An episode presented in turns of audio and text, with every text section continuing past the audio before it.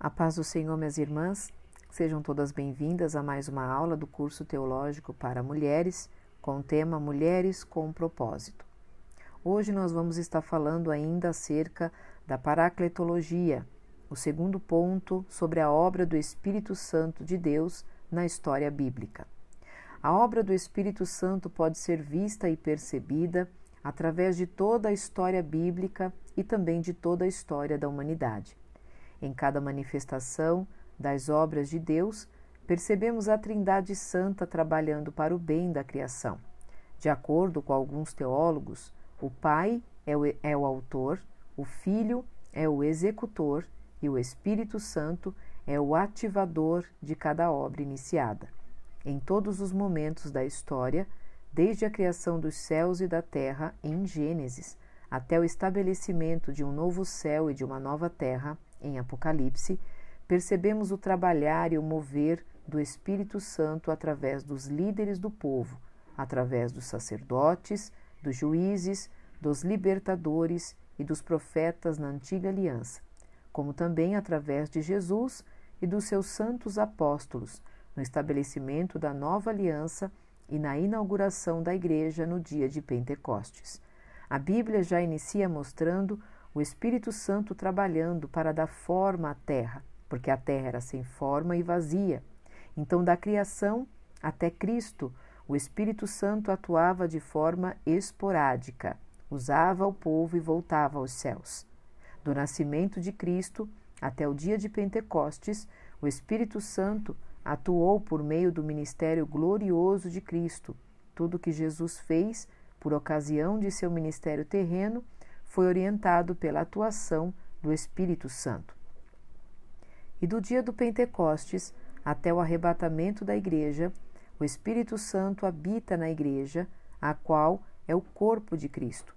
Neste período, então, o Espírito Santo habita individualmente em cada crente, e não de uma forma abrangente como era antigamente, fazendo então do nosso corpo o santuário onde Deus habita e falar sobre a obra do Espírito Santo na história, não podemos deixar de falar também da sua obra na Igreja primitiva. A marcha triunfal da Igreja de Cristo está no poder do Espírito Santo. A Igreja primitiva era uma igreja triunfante, porque caminhava no poder do Espírito Santo. Basta ler os 28 capítulos do livro de Atos dos Apóstolos e constatar essa verdade Igreja que caminha no poder do Espírito Santo é uma igreja avivada, é uma igreja alegre, é uma igreja poderosa. A igreja que não caminha no poder do Espírito Santo é uma igreja fria, morta, cheia de confusões, de contendas, de disputas. Existe uma grande diferença entre a igreja avivada e a igreja fria. Por isso, Paulo já havia advertido a igreja de Tessalônica em 1 Tessalonicenses, capítulo 5, versículo 19, quando ele dizia assim: Não extingais o Espírito Santo.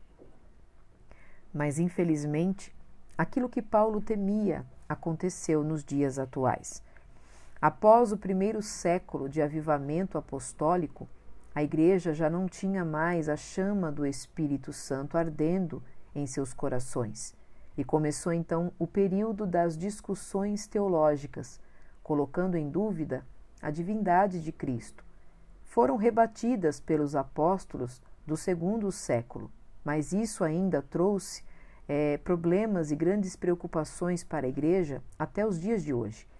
Em seguida, veio o período chamado período da patrística, e a patrística era uma filosofia cristã, como eu já disse, dos primeiros pais apostólicos da Igreja e que constituía em uma elaboração doutrinal das verdades da fé. Porém, essa filosofia ela não era uma filosofia aprofundada às escrituras sagradas. Era uma filosofia que algumas partes trazia é, pontos pagãos e hereges. Assim como o paganismo foi cristianizado, o cristianismo também foi paganizado. E era esse período da patrística a qual essa filosofia cristã bagunçada e misturada influenciou profundamente, de forma errônea, a teologia cristã verdadeira.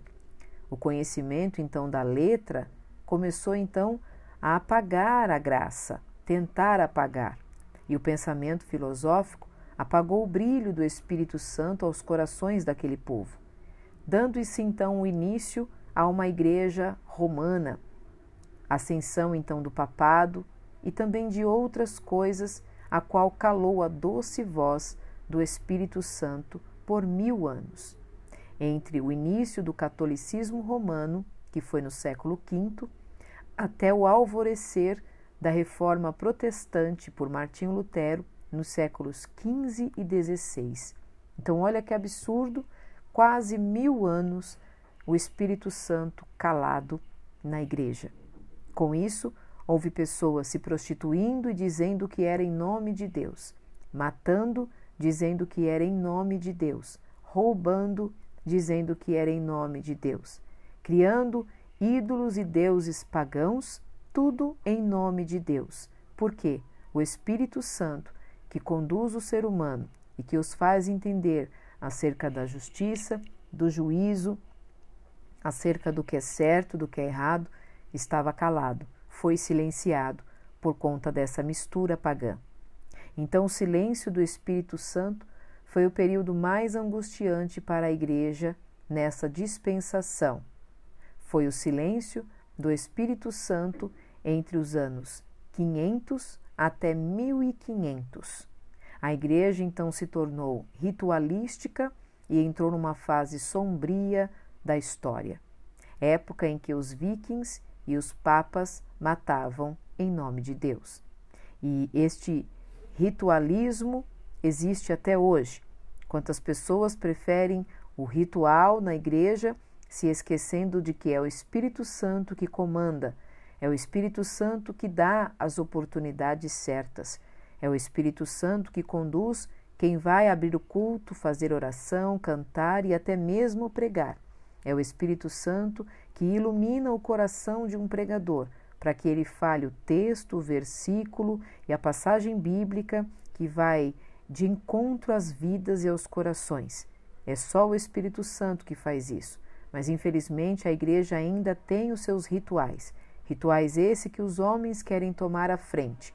Quanto não, muitas mulheres querem tomar à frente e mandar com aquele pensamento feminista, dizendo que elas são iguais aos homens e que podem fazer do jeito que elas bem entender.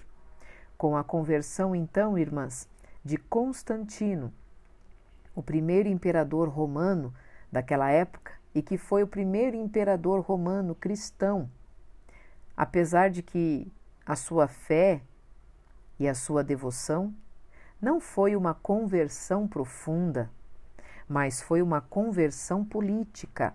Ele percebeu que a igreja, os papas estavam crescendo em número e também prosperando absurdamente materialmente. Então, Constantino, sendo imperador romano, Observando isso, se fingiu que aceitou a Cristo, que se converteu ao cristianismo, mas na verdade era uma conversão política. E através dessa conversão, houve então uma tentativa, tanto política quanto religiosa, de cristianizar o mundo pagão.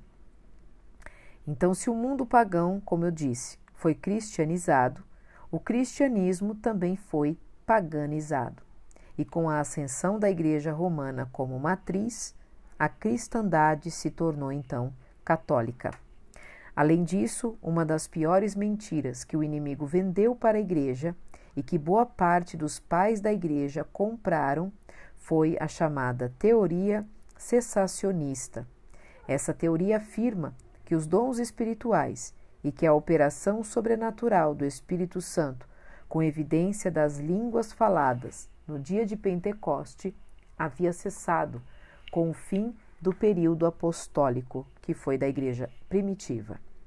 Essa desastrosa teoria causou mais estrago espiritual à igreja no decorrer destes séculos de silêncio do Espírito Santo, muito mais do que aquela maldita teoria da evolução de Charles Darwin. Quantos séculos foram perdidos? quanto tempo se passou desde o período patrístico até a reforma protestante. Quantas pessoas que poderiam ter ganhado avivamentos, fortalecimento, revigoração espiritual e perderam. O avivamento da Inglaterra, assim como alguns departamentos dos Estados Unidos e da Rua Azusa, foram cheios do Espírito Santo, mas que, com o passar do tempo, se deixaram levar. E isso, no século XX, houve uma explosão pentecostal. E hoje estamos no século XXI e há um esfriamento espiritual. Crentes estão enfraquecidos por olhar apenas as teorias do mundo. Crentes enfra enfraquecidos porque não conseguem ter uma visão de reino de Deus, de oração, de jejum, de leitura sistemática da Bíblia, de aprendizado daquilo que o Senhor quer de nós, de obediência, uma vida de santidade. Preferem ser levados segundo seus pensamentos, segundo as suas teorias, segundo as suas filosofias, ou até mesmo segundo aquilo que acham que é certo. Preferem o achismo do que o verdadeiro evangelho. E isso é o que o Senhor está chamando a nossa atenção para que nós possamos voltar ao início de tudo, voltar então a olhar para Cristo, voltar a entender que as coisas não é de um modo ritual, ritualístico, mas é de um modo espiritual. A atuação do Espírito Santo na história da Igreja durante a reforma protestante do século XVI, pelo esforço de Martinho Lutero, veio com que fazer com que o Espírito Santo o trabalho dele fosse revivido, revigorado, aqueles mil anos de silêncio fosse novamente trazer vida ao ser humano para que o Espírito Santo voltasse a ter o efeito que sempre teve e que foi calado por algumas pessoas que estavam olhando apenas o lado político e material. Para muitos líderes da reforma, esse período de silêncio foi uma desastrosa comunhão e união, tanto com Deus quanto com o próximo. Por meio de grandes avivalistas como Jonathan Edwards, John Wesley, George Whitefield, Charles Finney e Dwight Moody, a grande atuação do Espírito Santo começou então a reaparecer. Deus estava amadurecendo o mundo para um grande avivamento. E assim nós hoje também precisamos dar continuidade a este avivamento que estes homens trouxeram no século né, 17, 18 até o século 20. Por volta então do ano de 1900, o mundo todo começou a receber de novo o Espírito Santo com as mesmas evidências ocorridas no dia de Pentecostes. No ano de 1906, precisamente, mais uma vez, a exemplo do que aconteceu no dia de Pentecostes, o avivamento não começou por meio de pessoas intelectuais, filosóficas, de, é, é, ricas, cheias de, de, de fama, mas começou por meio de 120 pessoas simples, humildes e sedentas pela presença do Espírito Santo, que guardavam ansiosamente a promessa do Pai Celestial. Assim então começou o Pentecostes da Rua Azusa, a qual o Espírito Santo voltou a descer sobre pessoas simples e humildes, pessoas que eram até discriminadas pela sociedade, como foi o caso do pastor William Seymour. Ele era negro, afro-americano, pobre e que não tinha nenhum sapato aos pés, andava descalço, muitas vezes de chinelo, e que achava que Deus só viria para os brancos e para os ricos, e de repente ele foi cheio do poder do Espírito Santo. Foi revestido de uma autoridade tão grande que passou a ser líder do grande avivamento que iniciou no século XX. Foi desse grande avivamento que resultou então um chamado de nome Movimento Pentecostal. E esse movimento pentecostal se espalhou rapidamente como um fogo por todo o mundo, por toda a Europa, até chegar aqui no Brasil. O Espírito Santo continua agindo e continua guiando a Igreja do Senhor na terra. O Espírito Santo continua convencendo o mundo do pecado, da justiça e do juízo. É Ele, e simplesmente Ele, o glorioso, magnífico e esplêndido Espírito Santo, que nos adestra para a batalha e que está preparando a noiva do Cordeiro para o grande encontro triunfal. Existe um processo de socialização do ser humano, um processo primário, contatos caracterizados por um grau de afetividade que constituem relações diretas e de forte proximidade entre os integrantes.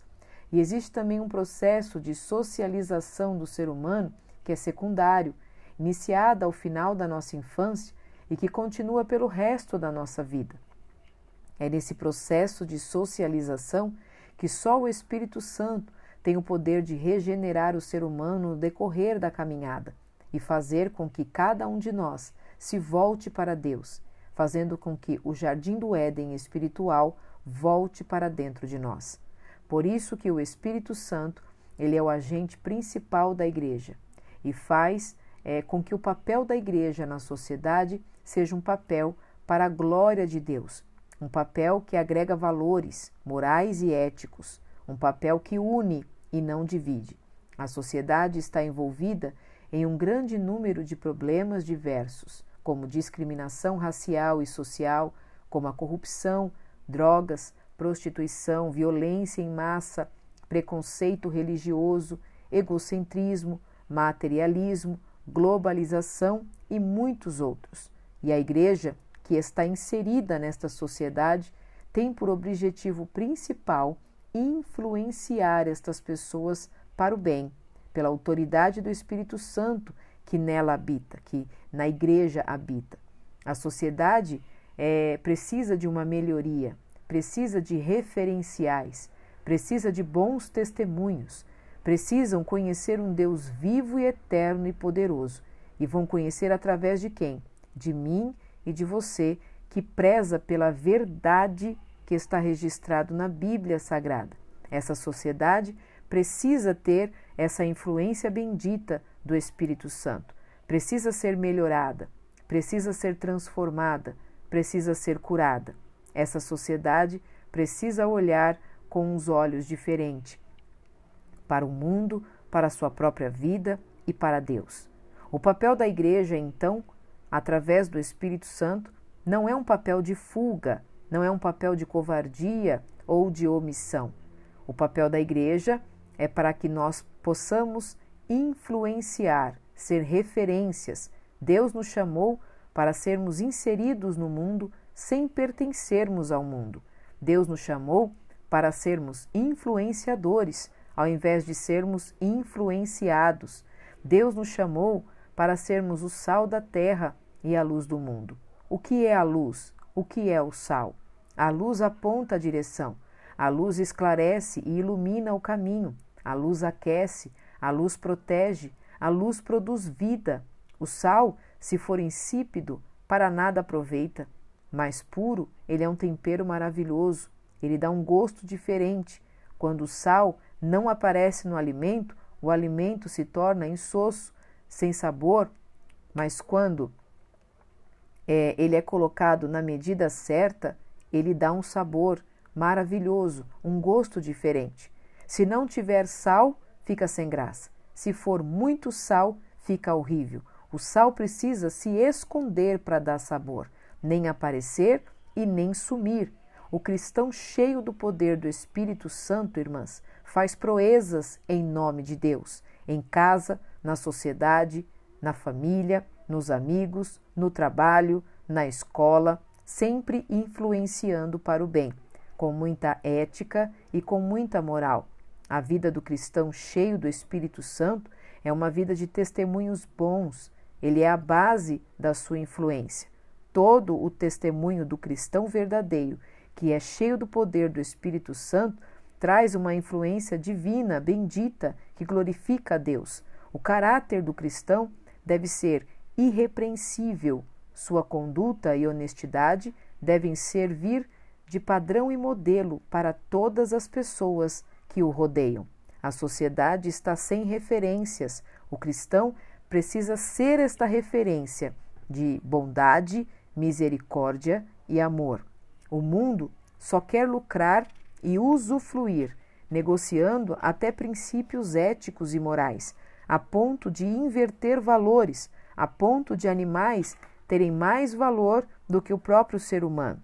O mundo transige e fere todos os princípios bíblicos. Devemos então ser o farol no meio dessa escuridão. Devemos ser uma cidade refúgio no meio do caos. A igreja tem o papel de acolher, de orientar, de ensinar, de ajudar essas pessoas a se compreender, a se aceitar, a apontar o caminho, a buscar a esperança por meio da fé e das orações que os crentes apresentam Jesus Cristo. Mas se os crentes estão doentes, se os crentes não se aceitam, se os crentes estão desorientados estão precisando de ajuda, como é que vai ser um papel importante para a sociedade?